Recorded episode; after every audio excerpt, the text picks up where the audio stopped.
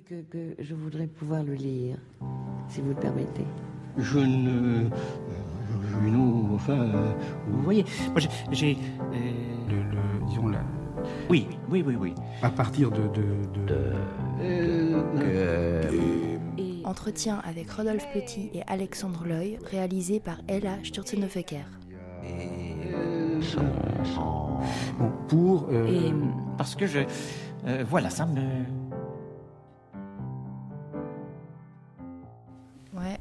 Tourner un peu. Voilà, comme ça. Ouais, ça va bien. Ça va. C'est moi qui dois me tourner. Non, on peut, Ça continuer va. à parler. Ça Ouais, va comme ça ça va, ça va comme ça. Si on parle en même temps, est-ce que c'est mieux? Par exemple, Rodolphe, il dit des trucs faux, moi des trucs Ah vrais. là là là là.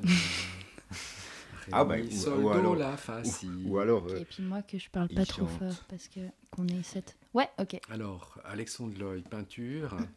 Je pense qu'on est bien. Marc de Bernard. De Dieu, il a les-. Mais tu sais, je l'ai retrouvé, hein. Parce que c'est le point de départ de ce- cette histoire. Ok. Je, je lance alors. c'est parti. Oh, pardon.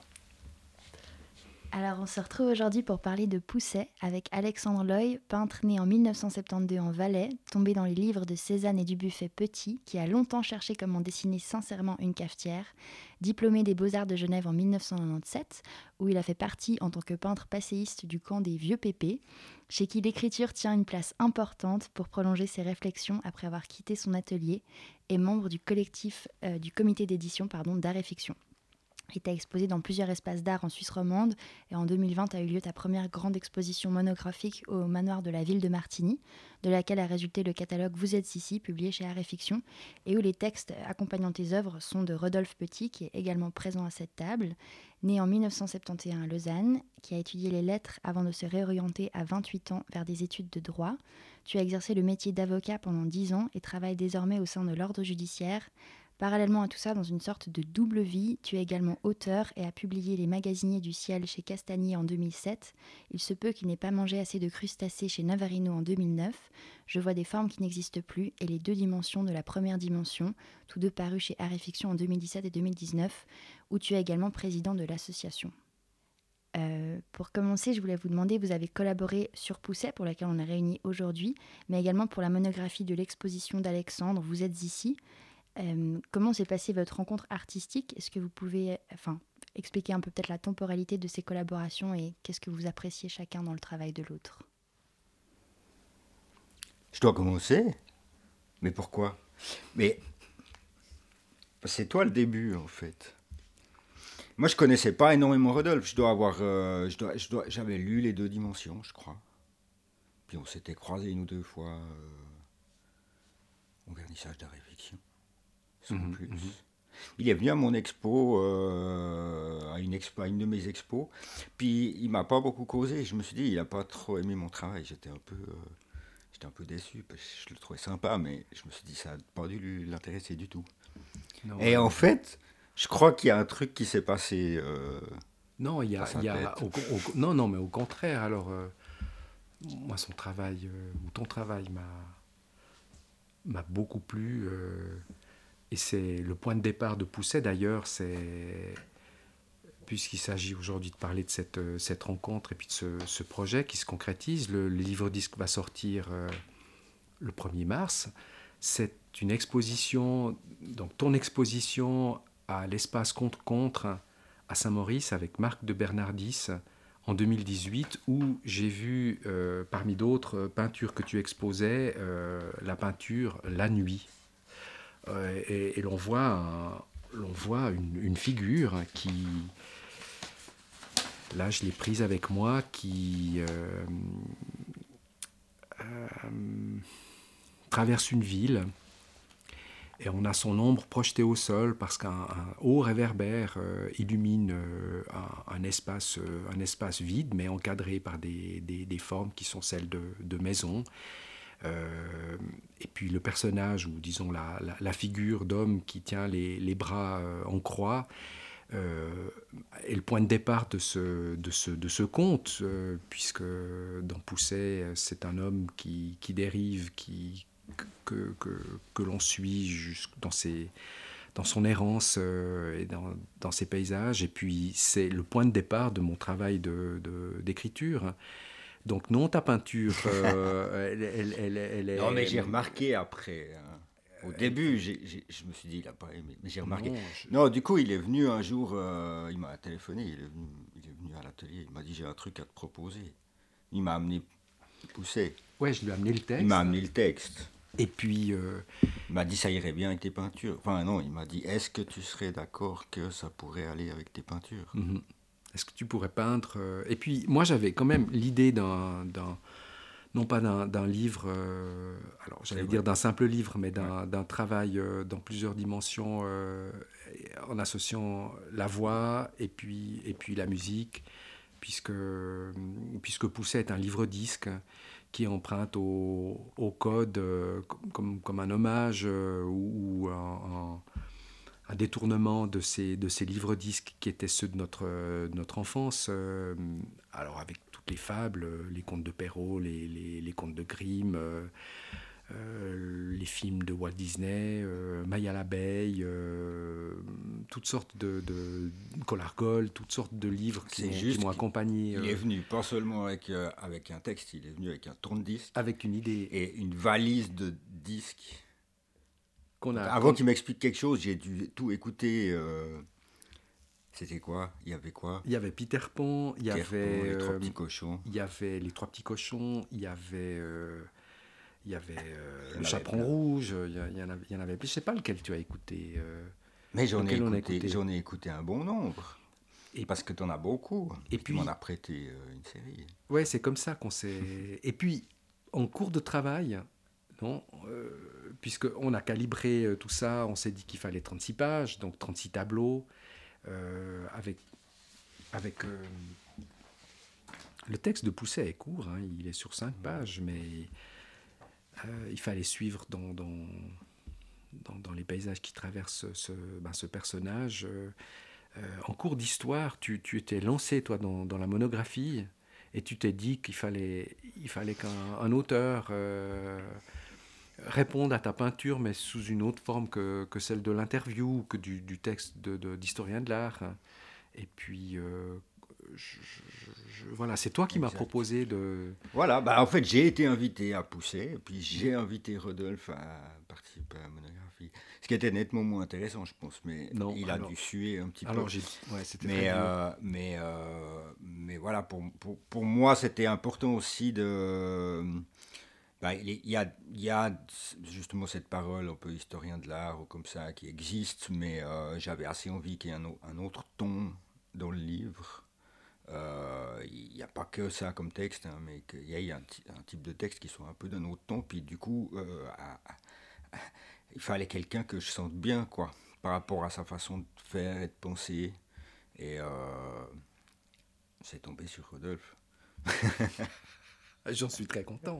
Moi aussi. Et la monographie, elle est sortie il y a déjà quelques mois. Ouais, presque une année. une année, ouais. Presque une année, alors que Pousset, c'est demain. Donc euh, voilà, la, voilà, la temporalité euh, était, différente. Mais c'est vrai que j'ai fait les peintures en, 2020, un peu pendant l'expo du manoir, pas tout, mais euh, donc l'expo au manoir c'était entre février et juin. Et une grande partie de la mise en place du, du livret, ça s'est fait pendant l'expo. Ce qui était d'ailleurs pas mal, parce que des fois c'est difficile de peindre quand on a une expo. Mhm. Du coup, j'ai fait pousser au lieu de peindre, ce qui revient à peu près au même, mais euh, j'avais des. Comme ça, c'est bien, je pouvais lire les textes, puis ça m'obligeait à peindre des trucs. Et euh, pour, euh, pour Pousset, vous n'avez pas été juste deux à collaborer, puisque ça a été enfin, c'est un conte réécrit par Rodolphe, illustré par Alexandre, mais qui a été mis en voix et en musique par Francesco Biamonte, l'ensemble Babel, composé d'Antonio Albanese, Laurent Estopet, Angelo, Luc Muller, Noël Raymond et Charlie Bernat. Euh, donc, fait pour, euh, pour cette, euh, cette œuvre-là, comment ça s'est passé et enchaîné les, les, différentes étapes de réalisation et de collaboration? Mais j'ai fait la même chose avec Francesco Biamonte. Je lui ai montré le texte, je lui ai demandé ce qu'il en pensait. Et puis je, voulais savoir s'il était d'accord d'être cette voix sur le, sur le livre-disque. Et euh, en présentant aussi les, les premières peintures d'Alexandre, et puis ils ont été, euh, Francesco a été, a été séduit. euh, il a, il a, comme il était question de trouver une musique, euh, une musique originale, euh, j'ai imaginé aussi qu'il pouvait euh, euh, en parler à Antonio Albanese. Et, l'idée était de, former un, quatuor au départ. Antonio Albanese à la guitare et Francesco Biamonte à la voix, et, nous deux, Alexandre et moi, au texte et à la peinture. Et c'est Antonio Albanese qui a dit non, mais euh, alors il a trouvé le texte très bien, il était très content de collaborer à nouveau avec Francesco Biamonte, et il a dit mais moi j'entends euh, j'entends pas seulement une, une guitare seule sur, euh, su- sur ce projet, mais euh, l'ensemble Babel en entier avec, avec tous ces musiciens. Et puis je lui dis, Ah, mais évidemment que ce serait, ce serait absolument dingue si, si tout le monde était impliqué. Et puis il en a parlé à ses, à ses camarades de l'ensemble Babel et ils ont aussi beau- beaucoup aimé le texte et ils étaient partie prenante du, du- du projet. Euh, C'est une coproduction Art et Fiction Ensemble Babel. Euh, on, s'est- on, a, on a travaillé euh, dans, dans ces deux directions pour qu'elles se rejoignent euh, à la fin, mais la création musicale, euh, l'ensemble Babel euh, était, était maîtresse de, son, de, de, de son, de ce domaine, en fait. De son, et puis, on- lorsque le livre-disque était entièrement, euh, entièrement peint, euh, la musique a été enregistrée euh, à, ce moment-là. Ils avaient les tableaux, les 36 tableaux sous les yeux, et puis ils ont pu avancer. Et, la, difficulté, disons, a été aussi de pouvoir faire entrer dans, dans ce format du livre-disque euh, cette invention, l'ensemble Babel peut, puisque c'est de la musique improvisée, peut jouer euh, une heure, une heure et demie, euh, euh, alors que le, le- disque, on avait cette contrainte d'une trentaine de minutes, deux phases de, de 12 minutes. Une chanson s'est ajoutée aussi que Stéphane Fretz a, a écrite et, et- composée. Alors, le point de départ, c'est cette, cette envie de travailler autour de ce texte qui a, qui a- qui a séduit Alexandre, puis ensuite Francesco, puis ensuite Antonio. Et puis le, le point d'arrivée, c'est euh, c'est de, faire un livre-disque. Euh, mon Dieu, mais il va falloir couper. C'est di- c'est difficile, j'ai l'impression. Je sais pas tellement où. où- Qu'est-ce que tu peux dire d'autre, toi? Est-ce qu'il y a d'autres thèmes? Non, mais je crois que tu l'as dit. euh, donc, euh, malgré tout, même si on s'était déjà prévu de travailler avec Ensemble Babel, etc., puis ils voyaient un peu où on allait. Mais, on a- euh, mais quand eux sont vraiment entrés en scène pour euh, travailler la musique, c'est vrai que c'était fini, les peintures. Ce qui avait pris quand même un temps assez long. Donc, il y a eu un bon moment où on a gaugé nous deux, non? Mhm, Après, on mhm. les a invités à se rejoindre. Et puis après, eux, ils ont bossé de leur côté, quand même, un certain temps, je Oui. crois. Je sais pas si toi, tu allé à leur répète. Non, mais on Ouais. était là à la Villa Moyard, une résidence de deux Et jours. C'est vrai. Où ils ont testé les différentes euh, approches. euh, Avec euh, Francesco. avec Francesco Donc, à la voix. tout en live et en improvisation. C'est là qu'on a vu aussi qu'on pouvait pas se contenter d'un 40 D'un 45 tours, parce que d'un disque 7 pouces. c'était beaucoup trop ratatinant pour eux quoi. Il fallait il fallait lire le texte et puis la musique dessous, il n'y avait pas de place. Alors euh, on était obligé d'avoir un, voilà, un peu de place puis de se dire que ça va être un truc plus grand. Et, et par contre, et par conséquent, le, le format du, du livret aussi a, à changer. a changé. On était parti sur un. Alors 7 pouces, ça fait euh, Ouais, 15 cm, je crois, non 15 sur 15. Et ouais c'est juste. Et puis là, on est. On 18. Est, Je me souviens parce que j'avais 18. dû mesurer. Ouais, ouais. on est 18, puis là, on est à 20, 25. euh, un peu plus de 20, non Ouais, 25. je crois 25. 25. Ce qui va très bien puisque les peintures ont été faites à 30. 30 par 30. Mhm.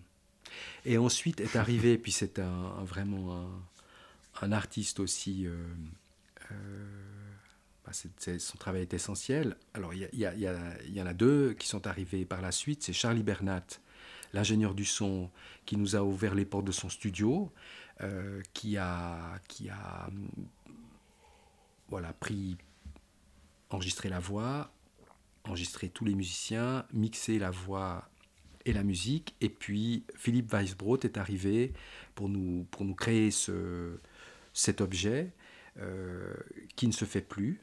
Euh, donc, donc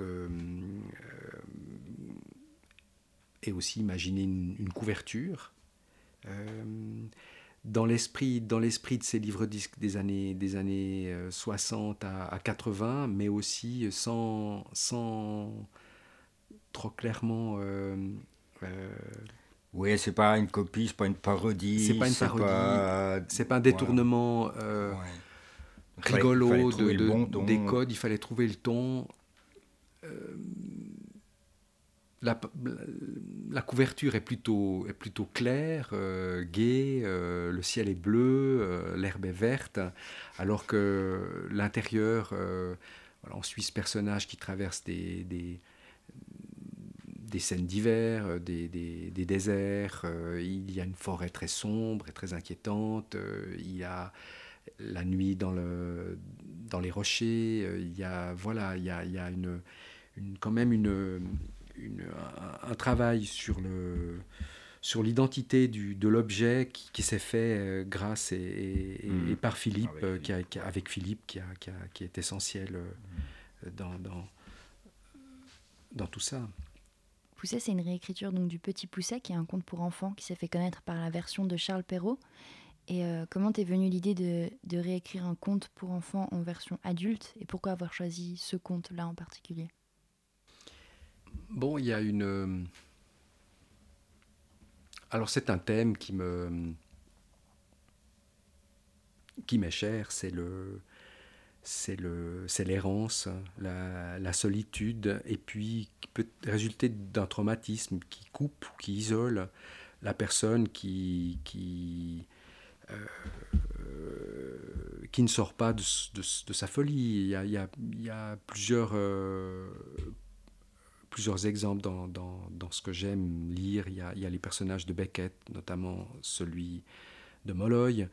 Euh, bon, il y a tous les romans de Beckett, il y a, il y a, il y a le travail de Depardon sur euh, photographique ou, documentaire sur, le, sur, sur, les asiles, sur l'asile, les SDF. Il y a, c'est aussi quelque chose que j'ai, auquel j'ai beaucoup été confronté dans mon, dans mon métier de, de bah, d'avocat ou de, enfin, de juriste. Euh, c'est, le lien entre le la, solitude, euh, la folie et puis la, et puis puis l'errance. Donc euh, le, c'est un retournement de cette morale du, du conte Petit Pousset, c'est que le petit Pousset est, parentifié, abandonné avec ses frères dans la, forêt. Non seulement il se sauve lui-même, il sauve ses frères, mais il sauve sa famille parce que il réussit, grâce aux bottes de sept lieux, à, se débarrasser ou à, faire que le pays soit débarrassé de l'ogre. Euh, et puis il est remercié par le roi. Et puis euh, ensuite il, euh, rentre dans sa famille qui, a enfin les moyens de vivre.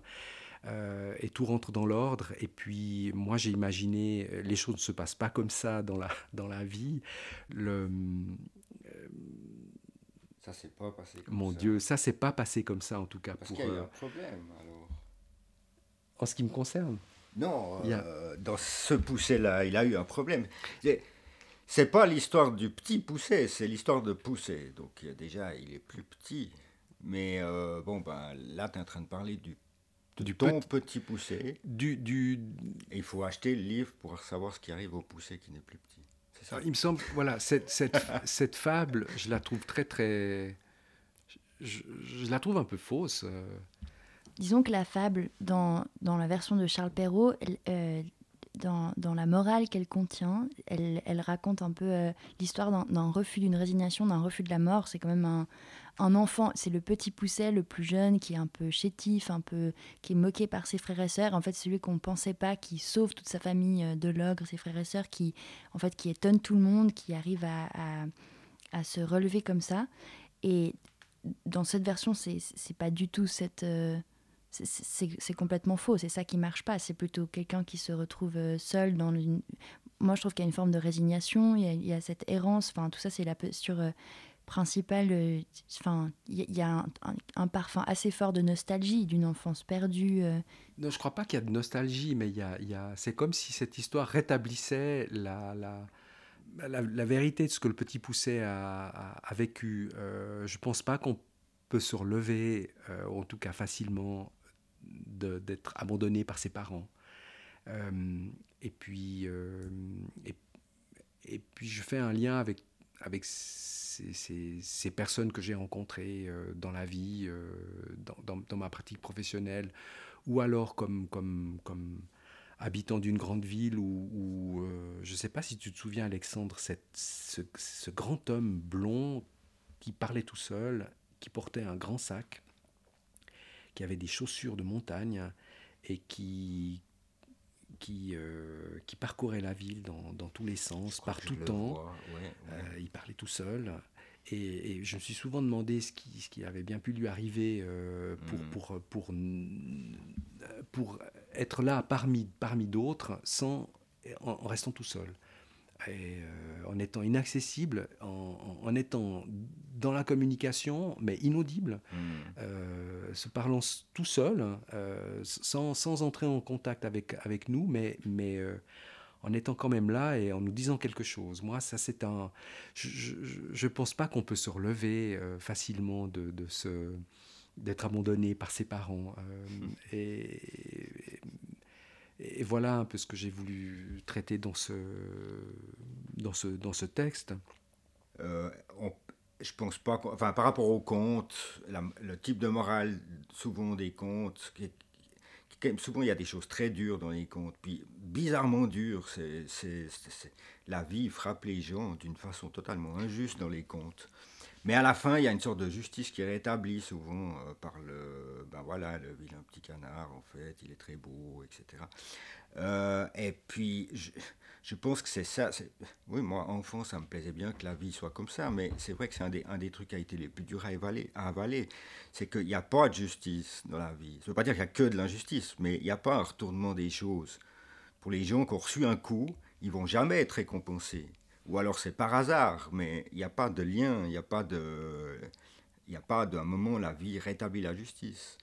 Donc je pense que Rodolphe a envie de raconter déjà cette histoire-là aussi, de quelqu'un qui a, qui a perdu quelque chose, qui a subi quelque chose, et ça n'a pas été réparé. Puis qu'est-ce qu'il fait de sa vie? Si, voilà, si, s'il lui reste qu'à vivre dans ça qui lui est arrivé et qui n'a pas pu être réparé, en fait. Euh, c'est une version. Mais je me rappelle, il y, a- il y a quatre pages qui se suivent aussi de la forêt. C'est très très sombre, c'est ces arbres très très sombres. Et c'est vrai que de ce que j'ai vu du, du reste un peu de, de ton œuvre, c'était quand même souvent des couleurs plus vives. Et, et dans, dans les, dans les enfin, un petit peu, j'ai l'impression. Donc, tu as, été chercher où aussi pour, euh, pour, ce, pour Ah. illustrer en fait ce conte-là? Mais alors, mais j'ai été chercher en restant le plus. Déjà, une chose, c'est que je suis resté le plus près possible de ce que j'avais dans ma peinture. C'est-à-dire qu'il y a des choses que Rodolphe a pu écrire, ou on pouvait très bien imaginer qu'il faut dessiner. Par exemple, il y a une chèvre à un moment donné. Il y a la chèvre donnée des ruades. Mais moi, je peux te dessiner une chèvre si tu veux, mais il n'y a pas de chèvre dans mon travail. Il n'y a même pas d'image de chèvre pour l'instant, potentiellement, dans mon travail. Je ne saurais pas comment faire une chèvre qui, qui ait un rapport avec ma peinture. Je peux te griffonner une chèvre, comme tout le monde. Mais, euh, et, et du coup, non, il y avait quelque chose à faire. Ben, pour moi, c'est, là, il y avait une différence entre illustration et faire un travail de peinture sur ce, sur ce texte. C'est qu'il fallait que je reste dans le langage que ma peinture permet. Euh, et peut-être bien le, développer un peu, le, pousser, lui, essayer de lui exiger, d'en exiger des choses euh, nouvelles, laisser aussi émerger des choses nouvelles, mais sans euh, faire le saut ou ah bah oui bah comment je vais faire une chèvre ou je sais pas quoi quand normalement il y en a pas. Donc euh, voilà, même, même justement bah, dans ces pages du milieu, bah, l'ogre c'est une maison, donc dans mon travail il y a beaucoup de têtes maison. Dans les contes, il y a aussi la maison de l'ogre, donc tout allait bien, quoi. C'est très facile, ça se rejoint. Puis a d'autres endroits, ça se rejoignait moins, euh, et, et il, il, fallait parfois chercher euh, plus longtemps comment euh, ça pouvait correspondre à une image, ou, ou, ou pas. Mais après, parce qu'aussi c'est ça, c'est à coup sur, sur une phrase, il y a cinq peintures possibles. Puis après, il y a un autre paragraphe qui pose que des problèmes. Euh, Il y a un parti pris que j'ai eu, euh, qui est venu en cours de route, c'est que donc d'abord j'avais pas fait de plan, hein. j'ai commencé à peindre avec des idées que j'avais, puis pas par le début, mais par un peu la moitié du début, puis ça s'est un peu euh, étendu euh, naturellement à tout le reste. Et euh, j'avais essayé, mais un truc que j'ai décidé en cours de route d'enlever, c'est que tout ce qui était image, métaphore, je ne l'illustrais pas. Donc euh, je ne l'imageais pas. Euh, même si des fois c'était tentant, ça donnait envie. Quand il, y pense, il pensait à un verre d'eau fraîche, j'ai pas un verre d'eau fraîche, mais je l'ai éliminé, je l'ai recouvert, sadiquement. Et en fait, quand il pense à un verre d'eau fraîche, il est sous un pont, donc du coup, en fait, j'ai peint le dessous du pont, c'est tout. Voilà. Euh, du coup, tu as expliqué, Rodolphe, que pour toi, le, conte, il revenait aussi de vouloir raconter qu'est-ce qui n'a pas été, comment on peut ne pas forcément réussir à se relever d'un un trauma un peu d'abandon, donc un trauma plutôt assez personnel, enfin, d'un point de vue du personnage. Et en même temps, pour moi, l'atmosphère de ce conte, aussi de par quand même le, non seulement les descriptions qui sont faites par le texte, mais aussi par les illustrations d'Alexandre, il y a un air assez apocalyptique. Tout, tout est, enfin, un peu peut-être post-apocalyptique. Tout est désert. euh, il est très, il est seul. Il rencontre personne. À un moment, il parle des cinémas qui sont vides. euh, il, y a- il, mange, il peut pas manger. Il y a rien à manger. Il fait froid. Et surtout aussi de ces pages du milieu, la, nature, elle est hostile. Et en fait, dans, dans la plupart des contes, souvent, c'est l'inverse. Le lien homme-nature, il est un peu enchanté. Il y a les animaux, ils parlent. Il y a un peu tout qui est magique. Là, c'est pas du tout le cas. Hum, je me demandais s'il y avait un peu un, lien ou un écho à la réalité, euh, en fait, d'une catastrophe qui serait pas forcément juste personnelle, mais aussi un peu sociale et environnementale, euh, en, écho aux catastrophes qui, qui, quand même sont en train d'arriver dans notre monde euh, réel, puisque l'environnement de Poussey, il m'apparaît aussi comme presque la suite logique de, de notre propre environnement. Et voilà, déjà savoir s'il y avait ce lien-là et si en fait lien il y a, pourquoi avoir choisi d'en faire quand même une histoire de, ce qui est pour moi une histoire de résignation et non pas un peu de protestation avec ça. Mais j'ai- évoqué euh, Beckett, il y a le théâtre de l'absurde qui et puis toute cette littérature euh, qui a suivi la, la Deuxième Guerre mondiale, où, euh, où c'est un monde désenchanté. L'horizon euh, était celui de la fin de l'humanité. Et, euh, alors c'est toi qui me fais penser à ce lien maintenant avec la problématique du réchauffement. Euh, oui, c'est peut-être une attitude face à la nature qu'on essaye de préserver, mais qu'on détruit et puis qui devient, hostile, en tout cas qui est perçu comme, hostile parce qu'on en, on en perd la maîtrise. Euh, mais c'était pas la première idée. En tout cas, j'étais pas euh, pas en charge du décor. Je l'ai suggéré dans mon texte, et puis c'est Alex qui, l'a déployé. euh, et, puis avec le désert, avec la forêt, la neige, il est question d'éléments évidemment aussi. Il fait froid, euh, il a plu, euh, le sol est boueux, euh, la forêt est, on enfonce dans la neige en essayant de traverser la forêt, on trouve refuge dans un garage, dans un garage miteux. Euh, c'est Alexandre qui était en charge de, donner une, consistance euh, à cette, euh, à cette nature qui me paraît pas être, puisqu'on termine sur un verger, mais, mais dont les pommes sont, lorsqu'on essaye de les ramasser, les manger, sont, pourries ou pourrissantes, comme je l'écris. Euh, je ne sais pas si Alexandre y a, mis quelque chose de, de, cet ordre. Moi, je vois pas forcément la nature, cette nature-là comme spécialement hostile. C'est-à-dire que, par exemple, ouais, elle- les pommes pourries, mais elles sont pas empoisonnées. Euh, euh, la pluie, c'est froid. euh, l'hiver, c'est froid. La pluie, ça mouille. Il y a de la boue. Il y a de la nuit. Il y a... Mais je vois pas ça comme quelque chose de pollué, par exemple. Et puis, j'aime beaucoup dans... dans ce texte, c'est dans le texte, je trouve, mais moi je pense que je fais aussi dans mon propre travail. Euh, je pense qu'il y a un vrai lien avec les choses. C'est-à-dire, euh, il y a des odeurs de choses réelles. euh, c'est pour ça d'ailleurs que les, villes sont désertes en fait. C'est parce que Rodolphe euh, doit avoir ce contact avec, la vie, et puis ce contact, il est dur pour lui parce qu'il a sa propre souffrance intérieure.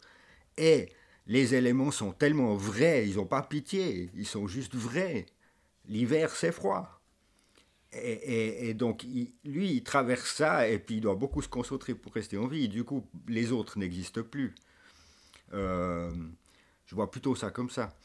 Et, et- et- et- et- et- et- et- Sur la résignation. Oui, ça, je voulais en parler peut-être aussi, oui. Ce monde qui n'est pas empoisonné, non? Moi, c'est vrai que je Hein, c'est c'est pas un monde empoisonné. Oui. Euh, la résignation, il est, il est pas résigné. Non, il est- se il disperse. Il est, il est, il est poussé par la. D'ailleurs, le départ, c'est ça. Il est poussé par la nécessité d'avancer. Euh, il sait pas faire autre chose que de mettre un pas, un pas devant l'autre. Alors moi, je le mettrais sur le compte de... Il faut voir ça, il faut, il faut s'imaginer un jour où ça va pas bien du tout. Parce que quand, quand ça va bien, on se rend pas compte. Mais les, les jours où ça va pas bien du tout, on se dit, si je pouvais mourir. Mais en fait, on meurt pas tout seul, on meurt pas comme ça. Il faut y aller. Il faut faire un effort. Il faut y aller. Soit ouais, ouais, ça ouais. demande encore beaucoup de temps, il faut être patient, ou alors il faut faire un acte euh, très décidé, ça veut dire avoir beaucoup d'énergie aussi pour dire euh, je fais quelque chose pour que ça cesse. Mais dans les, il y a des tas de moments où voilà, on, on est un peu poussé par la vie, puis on doit bien continuer à marcher, et puis des fois, euh, ouais, c'est- c'est dur. On, et puis c'est pas seulement dur, c'est qu'en plus ça sert plus à rien parce qu'on n'arrive plus à sentir euh, pourquoi c'est comme ça. Enfin là je parle Mhm. expérience euh, ressenti personnel, mais je pense qu'on peut tous à un moment ou l'autre euh, le vivre comme ça. Et quand ça arrive, ça semble pas que ça soit juste euh, une petite mauvaise passe à passer. C'est comme si toute la vie était comme ça. Puis elle peut l'être comme ça pour un dénommé poussé. Donc il est contraint, il peut pas mourir. Il doit juste vieillir avec le poids qu'il a sur les épaules et euh, c'est aussi qu'il a dans la tête. Alexandre, tu as parlé de, euh, de vrais liens avec les choses dans cette histoire. Et donc, ça me fait rebondir sur une des questions, mais parce que les contes, avant que ce soit véhiculé sous forme textuelle, ça se transmettait vraiment de façon orale. Et il y avait cette idée fondamentalement de transmettre une expérience, trans- transmettre quelque chose d'utile, quand même, un peu une forme de, savoir ou de- de- d'expérience, euh, quelque chose d'important. Donc, il y avait un peu un truc collectif voué à la transmission. Et je me demandais si c'était. euh, il y avait aussi cette idée-là, en fait, de lien avec, euh, les gens, de faire, une forme de, réécrire une forme de conte, mais dans l'idée aussi un peu de quand même transmettre une forme de message, une forme d'autre morale, de retrouver un peu un. Un- je sais pas, quelque chose qui sorte aussi, en fait, quelque chose qui soit, qui soit abordable, qui, enfin, pas abordable, c'est pas le, bon mot, mais euh, partageable, qui puisse être accessible, qui puisse un peu. euh, peu s'échanger comme ça. Et si c'est quelque chose, non seulement dans ce projet-là, mais aussi vous, si c'est aussi quelque chose qui en fait vous tient à cœur dans vos, vos pratiques respectives. Euh, Il y, a, il y a un truc très bien euh, dans, dans comment tu as abordé la chose, c'est que euh, parce que j'ai dit lien, et ça me va beaucoup mieux euh, pour, pour, pour moi, comment je vis la peinture, ça me va beaucoup mieux si on dit bah, est-ce qu'on essaie de transmettre un lien avec les choses que de transmettre un message? Parce qu'un message, ça peut être vraiment un mot d'ordre, ça peut être un truc très mental, euh, puis du coup, je m'y reconnais pas.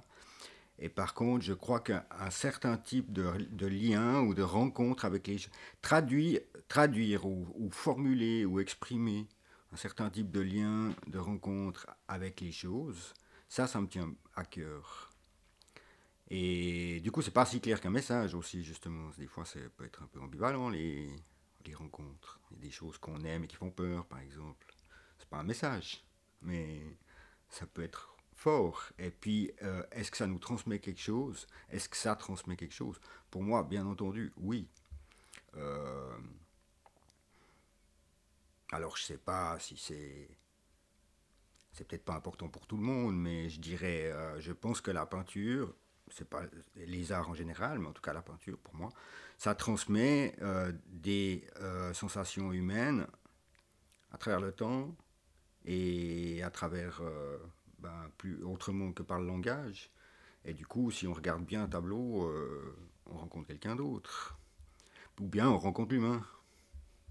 Donc on se rencontre l'humain, on peut rencontrer l'humain en soi-même euh, via euh, un autre qui a pris le temps, au lieu de juste vivre le truc, il a essayé de le traduire dans une image. Puis on a besoin, nous, de ça, de ce genre de miroir qui reflète autre chose que notre tête, que notre visage. Oui, mais, mais ça me, ça, me, ça me fait dire ou ça me fait penser que, et tu l'as relevé tout à l'heure, le- ce qui arrive à Pousset, c'est qu'il est confronté à, aux éléments plus qu'aux événements, disons. Il y, a, il y a un événement, non, il y a un événement Ouais. euh, fondateur, il est, mais il est dans les éléments, et puis c'est son chemin de survie, mais il a chaud, il a froid, il a soif, il a faim, il sue, il est sale, il est fatigué, il est, il est abattu, mais il se réjouit, donc il peut être aussi émerveillé lorsque hum, il surplombe ce marais et puis qu'il regarde le ciel. Il y a des moments apaisés, il y a des, il y a des, il y a des, il y a des moments bien sûr de déception, et puis il y a cette, euh, ce sentiment de, de, de solitude, évidemment, qui, qui est présent, omniprésent dans ce, dans, dans, ce, dans ce conte. Il y a la peur, il y a... Donc, on, on- c'est aussi un- une chose que j'ai abordée dans Je vois des formes qui n'existent plus. On suit quelqu'un qui est dans des, dans des matières, plus ou autant que dans des paysages, qui est dans des lieux euh, euh, qui, qui, qui l'éprouve. Hmm. Euh, voilà, c'est, et, et ça, c'est le lien euh, à, ta, à ta- à ta peinture. C'est que on, on- on- et c'est ce que j'ai eu plaisir à faire lorsque j'ai écrit pour ta monographie. C'est, c'est, j'ai, j'ai- j'ai- j'ai appris à être dans le monde que tu peins euh, et à en éprouver les sensations que, que les personnages qui sont là représentés ou euh, vivent et euh, que j'ai vécu à travers, euh, à travers eux. C'est pour ça qu'il y avait comme, comme une évidence pour nous, après Pousset, à, à travailler, puis à être, euh, à être en phase sans trop de, sans trop de discours. Euh, je, je- je- je suis, je suis très proche de ce que tu, ouais, de ce que, la façon dont tu parles de ta peinture, euh, que j'essaye aussi de, de faire dans, à travers l'écriture. Mais moi, je, sais que ce que j'essaye de faire, c'est de toucher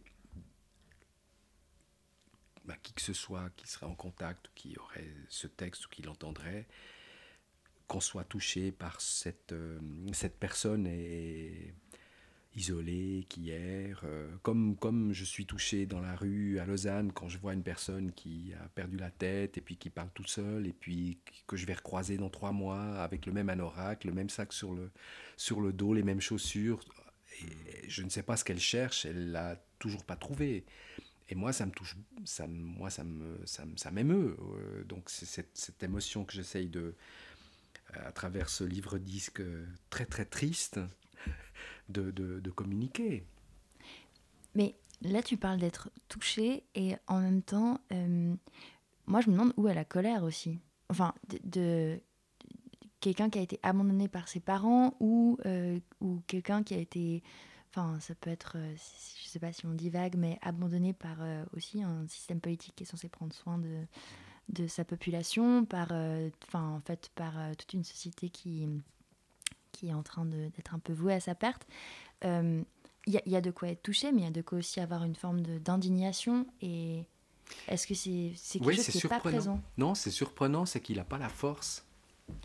Et qu'il il a, il a, il a la force d'avancer, mais il ne s'indigne pas. Mais est-ce que euh, vous, c'est ce pas quelque chose que vous avez envie de mettre aussi des fois dans, vos, dans votre travail Est-ce que là, c'était volontairement pas présent? Est-ce que c'est vous dites que enfin, ça, ça vaut pas la peine. Non, mais je, je, je- crois que je- l'indignation me fait, me fait agir, me fait travailler, mais lorsque, lorsque j'écris, elle. euh, et c'est ce qui me semble que me rend proche. euh, de- Il y, a une- il y, a une- il y, a colère où ta peinture, elle est souvent, enfin je te l'ai dit peut-être, elle est énervée. Il y a des. Il y a des, il y a des euh, et c'est pas agréable de la regarder. Euh, elle, elle, elle, elle fait peur, elle angoisse, elle est nécessaire pour ça. Euh, là, dans Pousset, euh, elle n'est pas énervée, elle est, elle est, elle est inquiétante, mais il n'y a, y a, pas de- a pas de colère. En tout cas, il n'y a pas de place pour la colère dans ce, dans ce livre-disque. Il faut la force pour... il faut, cette force, Poussin ne l'a pas. Donc, euh, mais je le découvre. Je, je, l'ai- Ouais. je le découvre en l'écrivant. Je, je, euh, je- c'est pas l'histoire d'un, personnage révolté. Euh, il, il- il prend sur lui et il, il continue de subir et, et jusqu'au dernier souffle. Alors, c'est peut-être le lecteur qui, doit se poser cette question et puis se sentir à la fois proche et puis, et puis peut-être s'indigner. Euh, c'est peut-être ce sentiment-là que, que le- Pousset va réveiller. Donc, euh, voilà, mais ça n'appartient pas à, à Pousset. Il, il en est, ma foi, incapable. Ouais. Euh, et ce constat, je le partage avec, avec toi. Euh, elle a, ouais, il y a pas, Je pense que c'est pas pour rien que ces questions ressortent, même si là, elles sont fortement teintées par Pousset aussi, donc par l'histoire que Rodolphe a écrite. Mais euh, avec ma propre peinture, il y a des choses troublantes pour, pour, pour beaucoup de gens là autour, parce que moi, par exemple, je peins des voitures et comme ça, puis, puis elles sont jolies, mes voitures, en fait. Alors, tu as vraiment des gens qui pensent que je peins ça pour critiquer les voitures, parce qu'ils aimeraient bien. Euh, et puis, en fait, moi, je sais pas au juste, mais euh, c'est très facile de peindre, de peindre une voiture en la rendant euh, méchante, euh, polluante. Et en fait, ça conforte vraiment tout le monde. Parce qu'on est tous, sur, les, sur ces choses qui nous préoccupent, on est tous d'une grande ambivalence. Et on adore détester les voitures alors qu'on adore en avoir. Moi, j'en ai pas, mais j'ai d'autres défauts contemporains et je suis le premier à. on est- enfin, on est tous pris là-dedans, quoi. Et je pense que c'est. Pour moi, dans le travail de peinture, après, il y a d'autres gens qui font d'autres choses. Il y a des gens qui font, qui font de la critique de, je sais pas, de la technologie ou de- du capitalisme ou tout ce qu'on veut, c'est très intéressant. Mais dans la peinture, on est, on est un peu obligé de faire autre chose, et je pense peut-être même dans la fiction littéraire aussi, euh, euh, C'est-à-dire que si moi je fais euh, une peinture engagée ou revendicative, en fait, je, je- j'importe des slogans, même si euh, c'est discrètement, mais c'est comme si j'importais des slogans qui, ont- qui ont- qui sont mieux ailleurs, en fait. Et du coup, moi, je me dis que je dois, faire autre chose. Et justement, essayer d'être en face de la réalité ou des liens qu'on peut avoir. Et dès que je commence à faire ça, je peux plus considérer que la voiture est, qu'est qu'un objet détestable. Parce que même les odeurs de pot d'échappement, c'est aussi des souvenirs poétiques.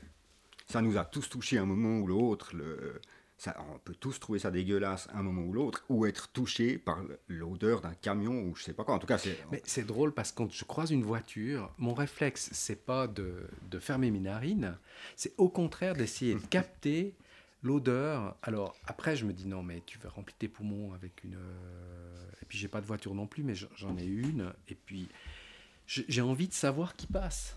Et je l'ai seul- je l'ai pas seulement regardé, j'ai essayé de reconnaître la marque, euh, j'étais frappé, est-ce qu'elle est propre, est-ce qu'elle est sale? Mais enfin, je la considère comme quelque chose qui arrive dans mon, dans mon, dans mon environnement immédiat et je, le, je la hume. Ouais, ouais, ouais. ouais. Et, et je- ne fais pas que la regarder. Donc, tu, tu- tu fais quoi après de ça? Euh, C'est un, un réflexe euh, qu'on a lorsque bon, on, on entre dans un bâtiment. Là aussi, on, on- on- on l'apprivoise, on le, on le, on le,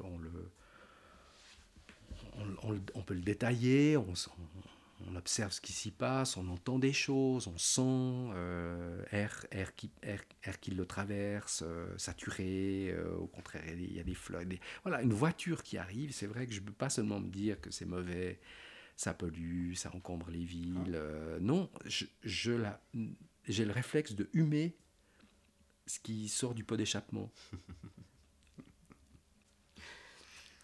Mais du coup, c'est parce que je pense qu'il faut qu'on, faut justement qu'on soit, euh, enfin, si je suppose ce que ce que je peux supposer interpréter de ma peinture où ça veut en venir éventuellement en général, même s'il n'y a pas de voiture dans le poussé, c'est que il faut qu'on soit avec nos choses déjà avant de se dire comment on va faire pour sauver la planète. Il faut qu'on soit avec nos choses Puis il faut qu'on soit, même avec nos voitures, puis capable de décider vraiment qu'on les aime ou qu'on n'en veut plus, qu'on veut s'en séparer, mais pas de ce rapport, euh, oui, totalement ambivalent tout le temps, euh, d'être absolument dépendant, mais de dire ah quelle horreur, je déteste ça. Dès qu'on voit, dès, qu'on voit une- quelqu'un peint une voiture avec amour, et on dit vous, vous critiquez, vous critiquez la société.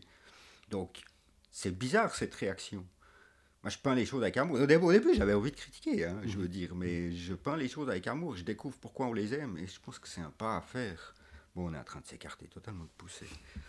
Merci beaucoup en tout cas pour, Merci. euh, pour cette discussion et Merci. vos points de vue éclairants. Et euh, bonne, bonne fin de soirée. Bah, bonne fin de soirée. Aussi.